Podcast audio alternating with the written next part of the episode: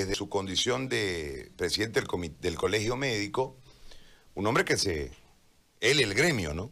Se enfrentó este, al, gobierno del MAS.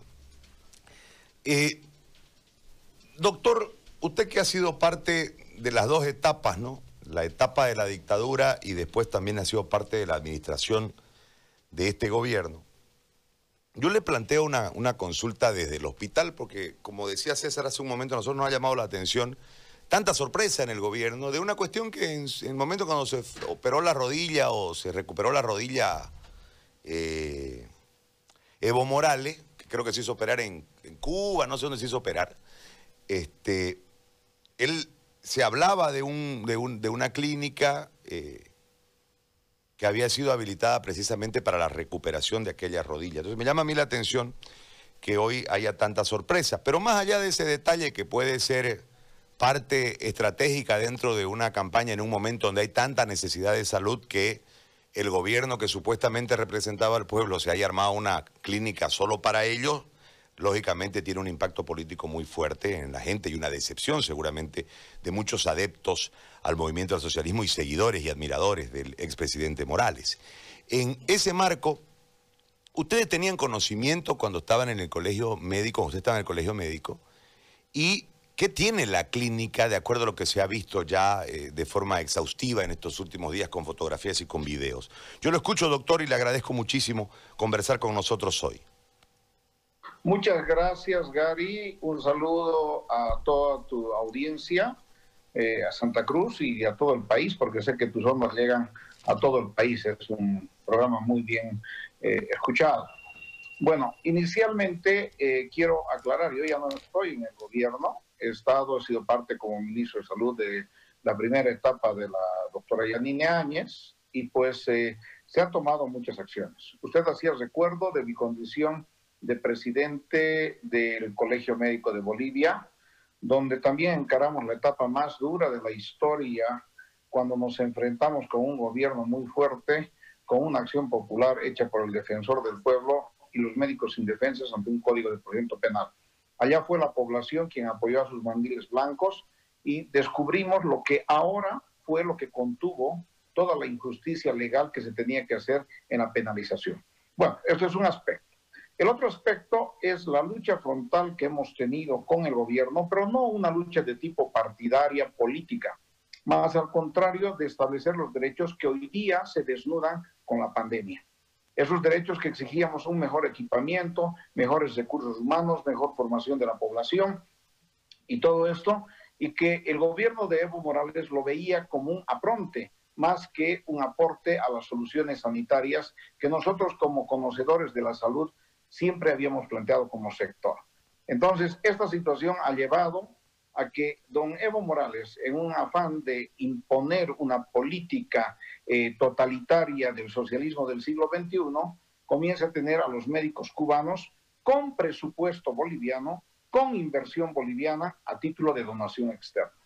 Y esto nosotros lo desnudamos en todos los momentos tanto públicamente como denunciando en forma internacional, motivo por el cual inclusive yo tuve la oportunidad de denunciar en la Asamblea Médica Mundial y se sacó un pronunciamiento al respecto.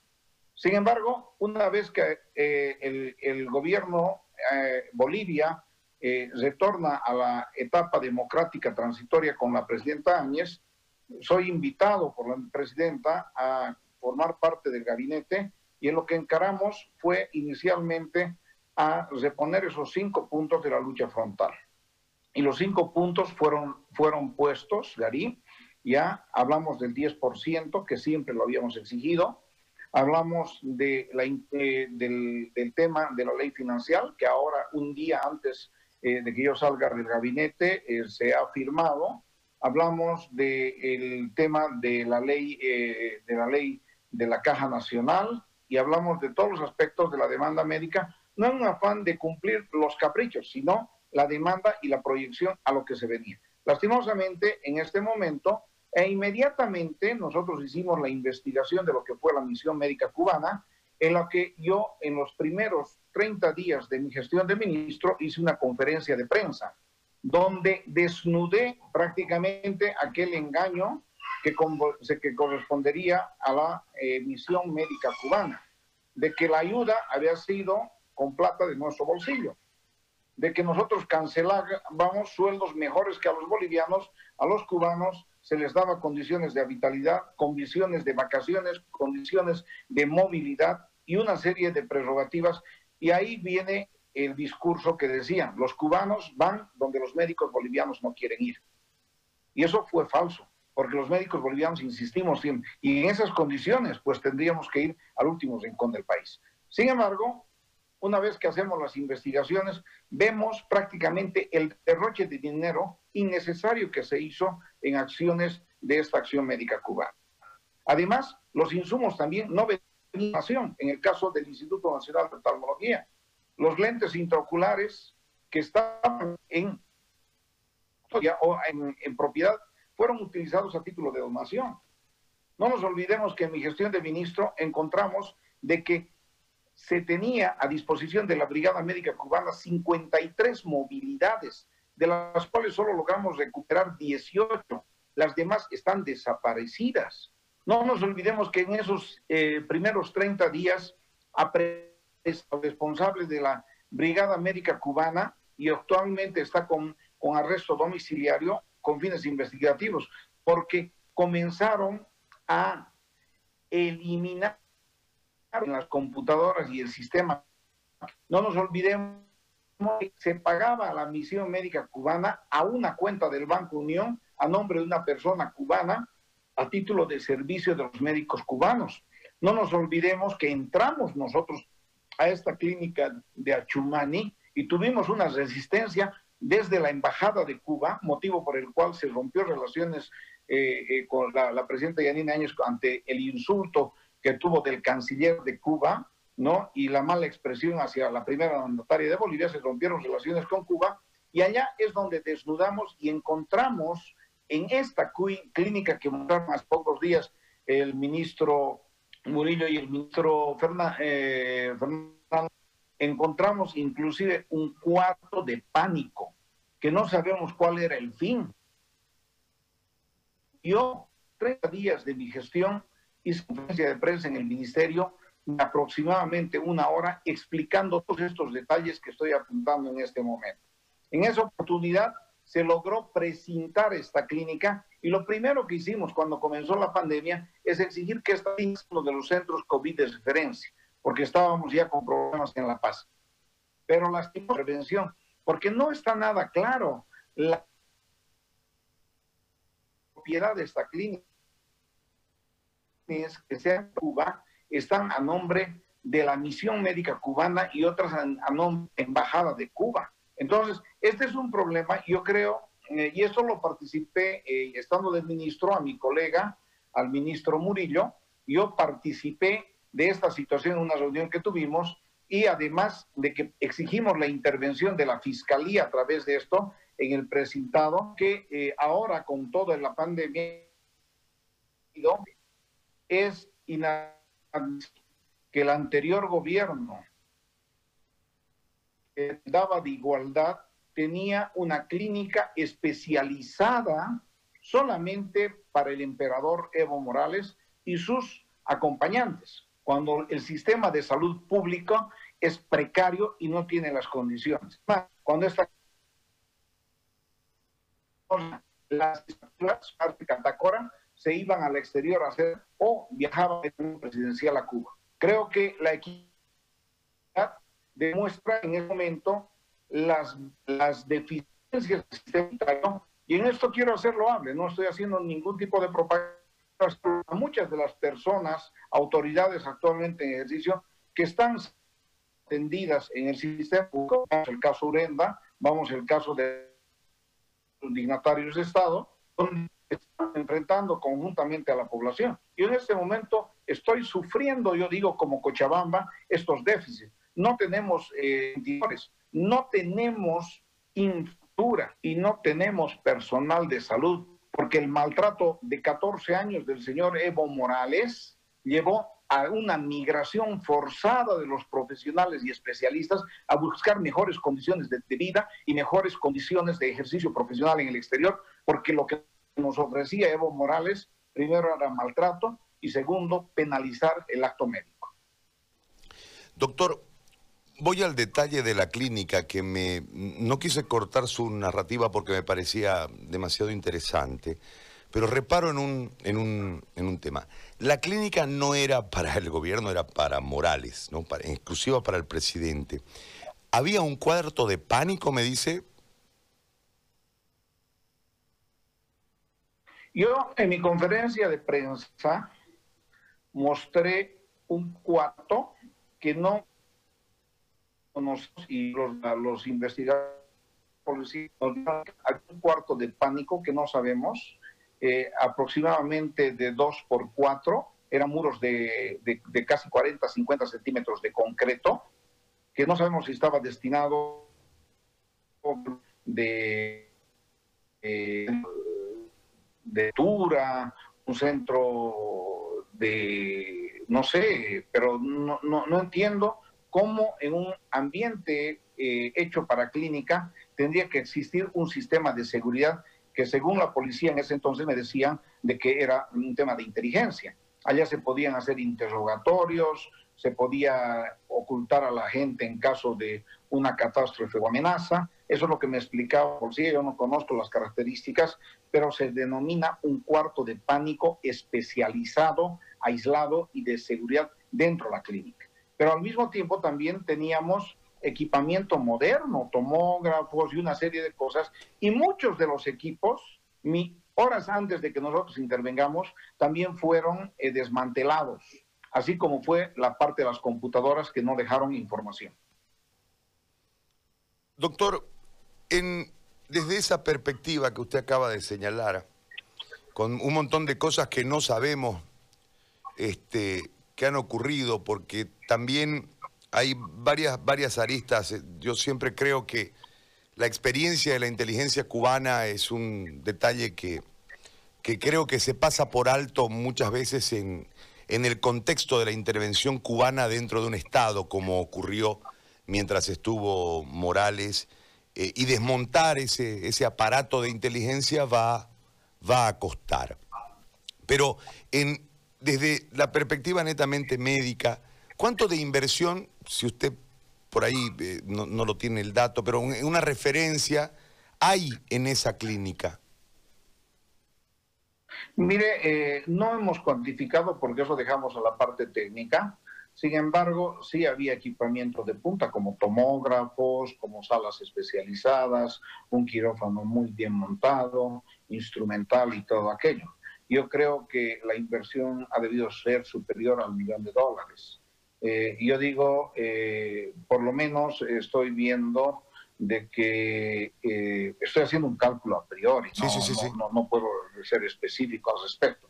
Pero lo más triste es que nos sorprendimos con una clínica muy, muy bien montada, ¿no? dedicada única y exclusivamente para el señor Evo Morales y su entorno, y su entorno. Entonces, ¿cómo podemos darnos el lujo cuando la mayor cantidad de postas del país no tienen el equipamiento, no tienen los servicios básicos? Y se hablaba de esta situación. A mí me, a mí me, me, cae la rabia cuando escucho eh, en este momento eh, algunas personas del exgobierno hablar de la construcción de hospitales. Cuando yo estuve en función de ministro, pude ver la caída y, yo veo que en forma prácticamente hasta delincuencial diría, sacan memes que nosotros con el doctor Larrea nos opusimos a la construcción de los 67 hospitales.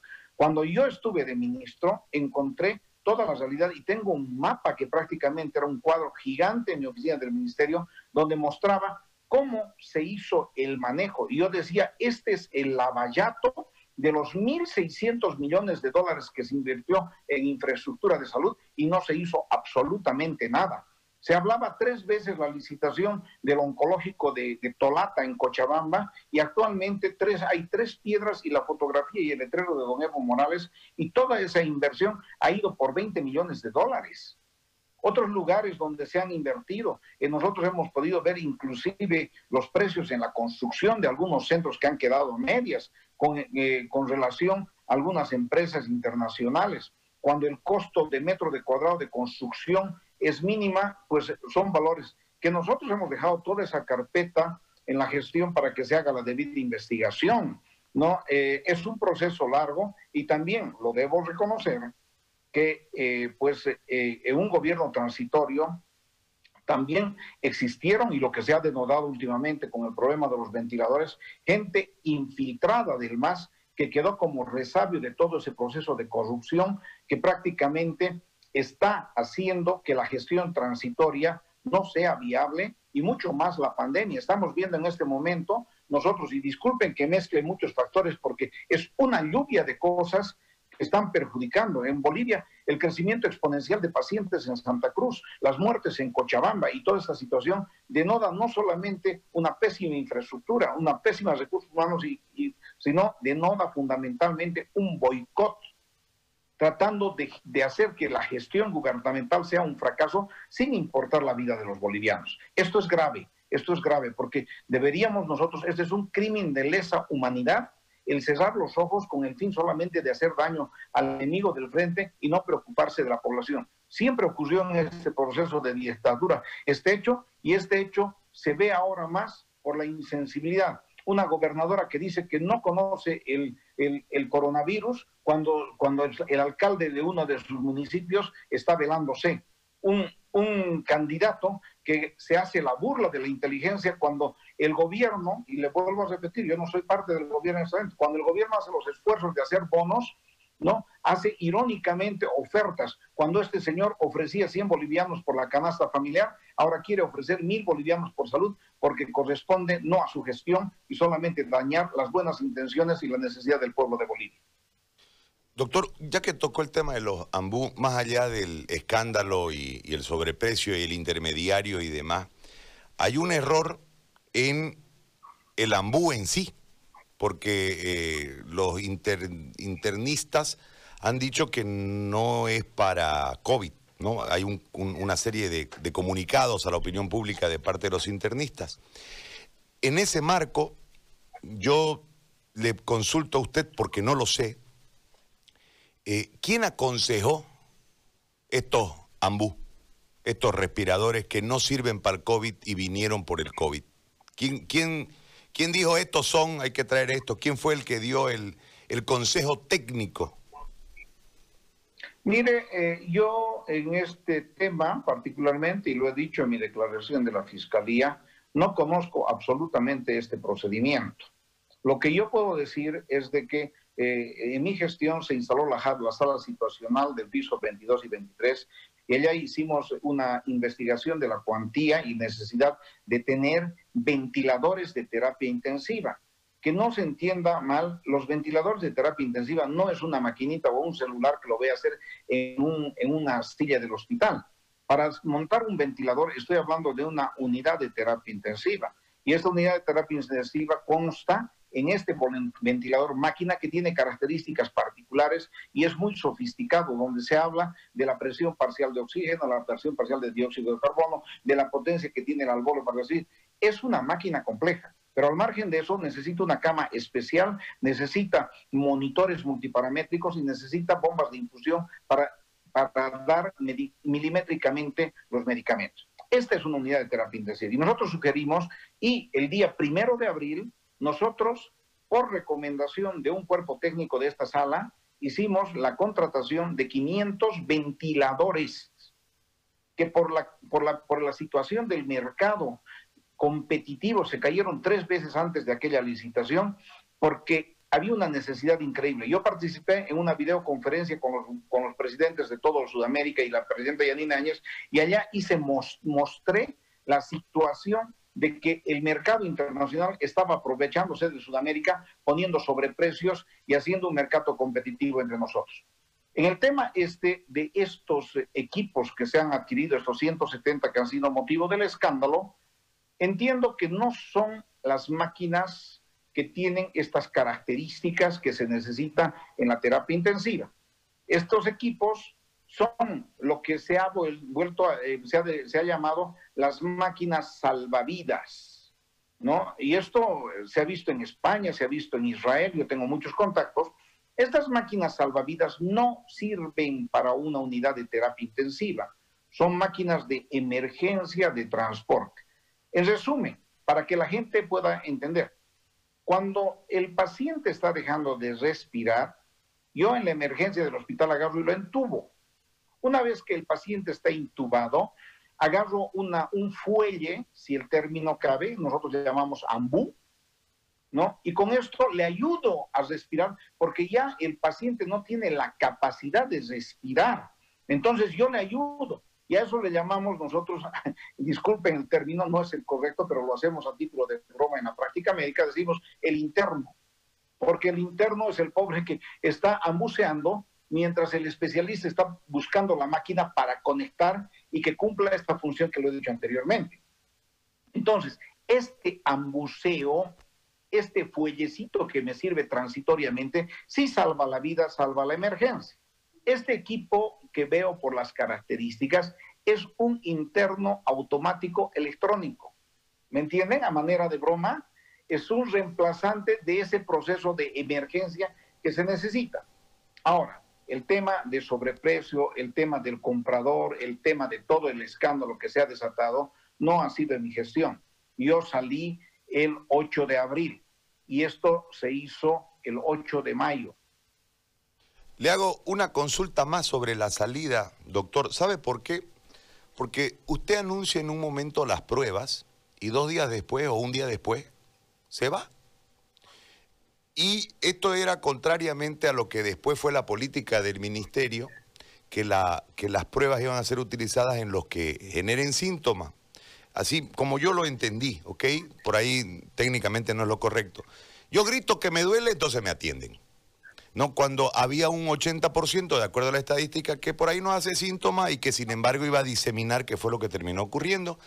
Usted anunció antes de su salida que de 120, creo, diarias iban íbamos a subir a mil diarias, mil pruebas diarias como una primera etapa, etcétera, etcétera. Pero dos días antes, y esta ya es una este, simplemente eh, visión desde los hechos, dos días antes, al de a 100, sáqueme de la, del, del, la que compra, Aysén. Aysén. Aysén. Correcto. Al, al, que, al, al que estaba en su gestión lo sacan que era Gutiérrez, y, después sale usted. Entonces, ¿por qué, ¿por qué se va, ministro, o le piden a usted que renuncie?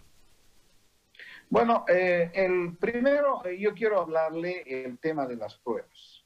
El tema de las pruebas, y le voy a decir desde la función ministerial, cargo que por primera vez en mi vida eh, ejercí, pero sí teníamos el apoyo de un equipo técnico teníamos la sala situacional y básicamente el asesoramiento de organismos internacionales.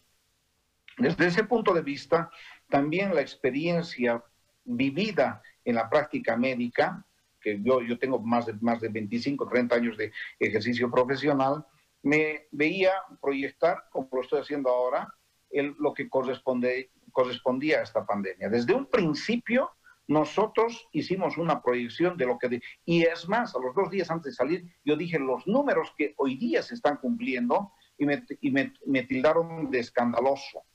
Sin embargo, estos números son milimétricos. En el tema de laboratorios, quiero decir a la población de Bolivia que cuando comenzó la pandemia, exactamente los primeros días del mes de marzo, Bolivia no tenía un solo laboratorio especializado para COVID. Los primeros casos, recuerdo, del piloto que llegó a, que era un sospechoso, tuvimos que mandar al CDC de Atlanta y recibir después de cuatro días el resultado. Inmediatamente hablamos con la presidenta y en esto valoro la acción de la señora Yanine Áñez. Eh, ella se desesperó y me dijo que demos una solución. Con ayuda de la OPS se logró, se logró equipar el centro de Cenetrop en Santa Cruz. Fue un gran logro nos, nos avalaron y Cenetrop prácticamente ya se produjo en La Paz y en Cochabamba. Cuando ya estuvimos, nosotros teníamos tres, pero ya preveíamos el futuro, porque en otros lugares, como en China ya en la explosión de la pandemia, ya no se estaban haciendo laboratorios, porque tal era el colapso de los sistemas de laboratorio que necesariamente simplemente se hacían por descarte el diagnóstico positivo, positivo y contacto positivo. En este caso, nosotros ya habíamos advertido esta situación y le dijimos a la presidenta la necesidad de multiplicar. allá apareció, ¿no? Eh, eh, los equipos Gene Expert, que lo que usted apunta dos días antes, hicimos nosotros la, adquisición de esta donación de los equipos de Gene Expert que actualmente está. Pero compramos vía la, el PNUD, compramos 170 mil dosis o reactivos para que funcionen estos Gene Expert. Lo que sí conocíamos ayer era la, la, limitación que tiene en la producción, cosa que ahora se está, está repercutiendo, porque un equipo Gene Expert hace cuatro pruebas cada dos horas, cuatro pruebas. Imagínense en este predio, por eso es que está colapsado todos los laboratorios de Bolivia. En Cochabamba tenemos 1.500 muestras que todavía no se han procesado, porque no tenemos la capacidad resolutiva y mucho más en otros lugares. Entonces, en base a esa proyección, nosotros llegamos a decir de que inicialmente teníamos una incapacidad total, llegábamos creo que a, a 60 pruebas por día en todo Bolivia y estaban colapsados, llegamos nosotros a ponernos en una situación que no íbamos a poder contener. Y aún así, con todo esto, se utilizó los equipos de VIH y actualmente creo que tenemos un gran número que no son suficientes. Seguimos colapsados.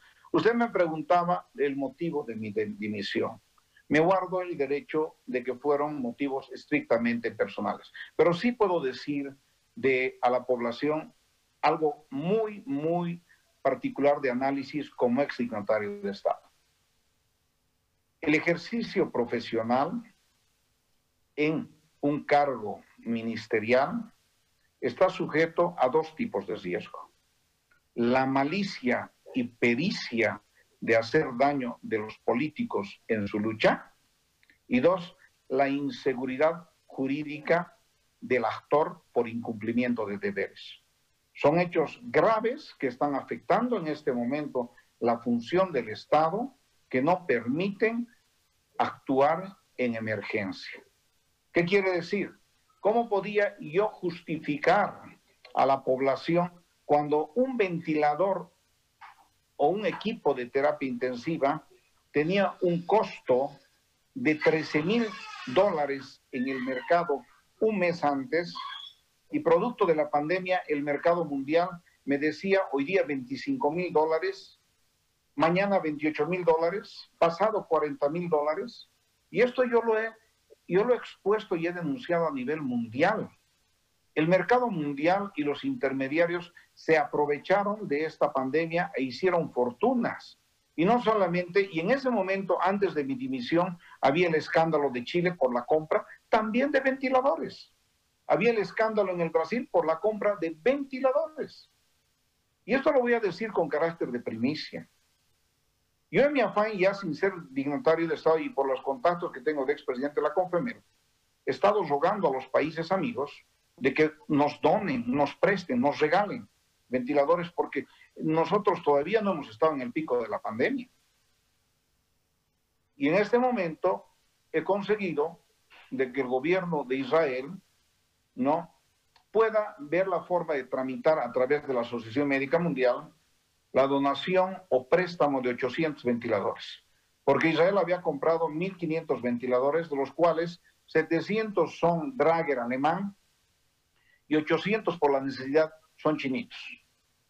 Y lo digo como primicia porque quería esto informarle también a la canciller, es de que esos 800 que nos iban a donar han sido investigados en Israel y el equipo técnico de Israel dice que sí son ventiladores, pero que no recomiendan su uso.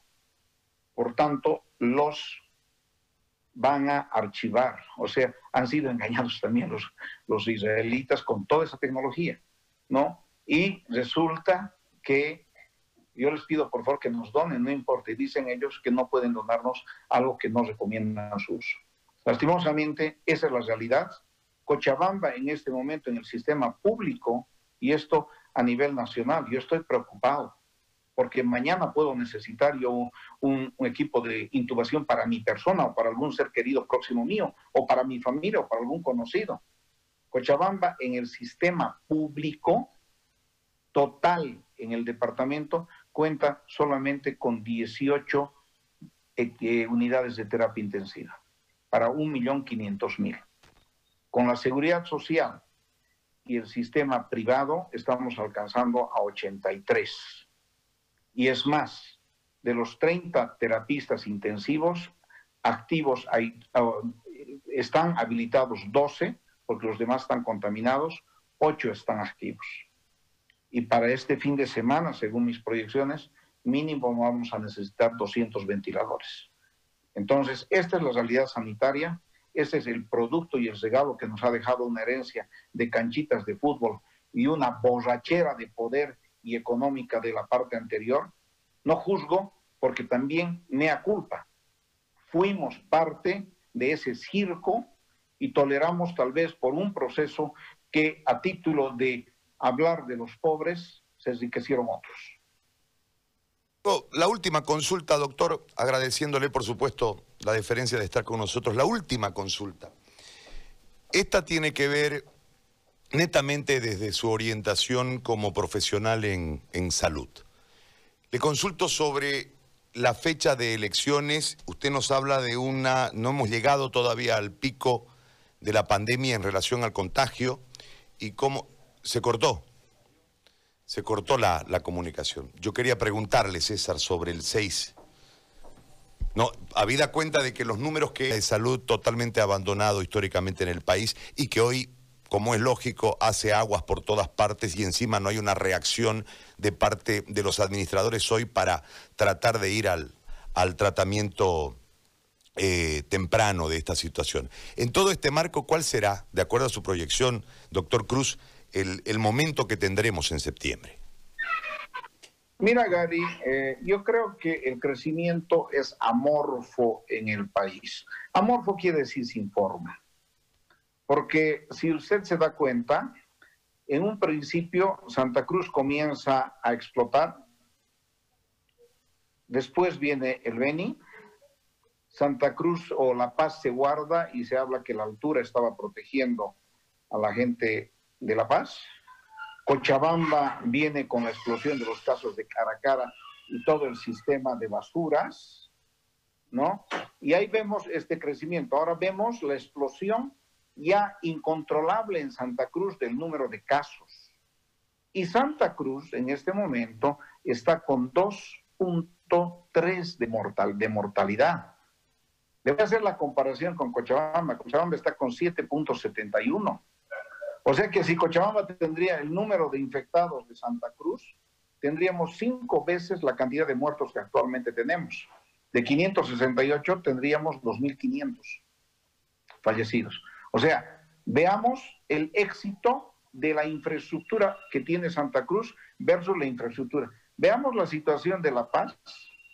La Paz está con 1.91 de mortalidad, pese a que está creciendo en su índice de, crecimiento. Y mira, Gary, lo que se ha hecho en La Paz es producto de lo que se gestó. No estoy haciendo campaña, pero de lo que se realizó en la gestión nuestra, donde ya preveíamos en la sala situacional la explosión en La Paz y comenzamos a hacer el centro de la portada con manifestaciones, proyectamos el Hospital del Norte, el Hospital del Sur y en toda esa red que teníamos comparando, no me gusta comparar con lo que sí tenía infraestructura Santa Cruz. Lo triste es, yo digo como cochabambino, porque aparte de hacer el servicio al país, tenía mi corazoncito bayuno todavía, que quería lo mejor para mi ciudad, y allá pues veía lo triste de la incapacidad y la inviabilidad de mi departamento. Una gobernador, un, gobierno eh, departamental opositor al gobierno, con una lectura muy clara de boicot, una alcaldía con un alcalde que también estaba con algunos problemas y un gobierno que quería hacer. Entonces, todas estas cosas nos han llevado. Ahora, disculpa que, que, salga, es que hay mucho que hablar, te voy a quitar toda la mañana y no quiero hacer eso. Eh, en lo que respecta a la proyección de lo que es el futuro del pico, yo no encuentro un pico estable en Bolivia porque en el techo, por ejemplo, Beni supuestamente ha subido al pico máximo. Mentira. Son las acciones prematuras que ahora se han vuelto a tomar drásticas, pero que vuelta está comenzando a subir. Santa Cruz está en un ascenso incontrolable, pero sí está en la proyección de disminuir la tasa de letalidad. Cochabamba todavía no ha comenzado a arrancar. Mi proyección de hace un mes para fines de agosto era de 130 mil. Y yo publico todos los fines de semana mis proyecciones, parezco Nostradamus. Y mi proyección ha cambiado para fines de agosto en el porcentaje de crecimiento exponencial que tenemos, vamos a tener 150 mil personas infectadas en el país. Por tanto, con ese crecimiento, yo creo que es una aventura el tratar de hacer un acto electoral en esas condiciones. No quiero contaminar la parte de la pandemia con la parte política. Pueden haber muchas, muchas tendencias al respecto, pero yo creo que este momento es de dejar de lado los intereses políticos, debería hacerse una coalición boliviana por la vida y primero solucionar este problema. Después las condiciones que se den en el momento adecuado. Pero por Dios, y te voy a poner este ejemplo. Los perros, cuando están peleando y ven el peligro, paran de pelear y le escapan. Veamos qué está ocurriendo en el escenario político. Estamos peleando políticamente, vemos que la gente va a morir y seguimos peleando. No me parece racional. Hasta los animales tienen un comportamiento racional. Doctor Cruz, yo le agradezco muchísimo por haber conversado con nosotros en esta mañana y este, le agradezco por, por toda la, la exposición que nos ha, nos ha brindado, que creo que nos marca con mayor claridad el cuadro total que estamos viviendo desde varios, desde varios, eh, desde varios ángulos, pero además con un recuerdo latente y muy claro de lo que sucedió en el anterior gobierno. Le agradezco muchísimo por este tiempo y le deseo que, que siga sano y que siga curando. Un abrazo, doctor. Muchas gracias y un saludo a todos. Disculpen que me ha emocionado mucho, pero es una realidad que indigna. Gracias. Le agradezco mucho. El doctor Aníbal Cruz, Cruz ex ministro de Salud, ex presidente del Colegio Médico,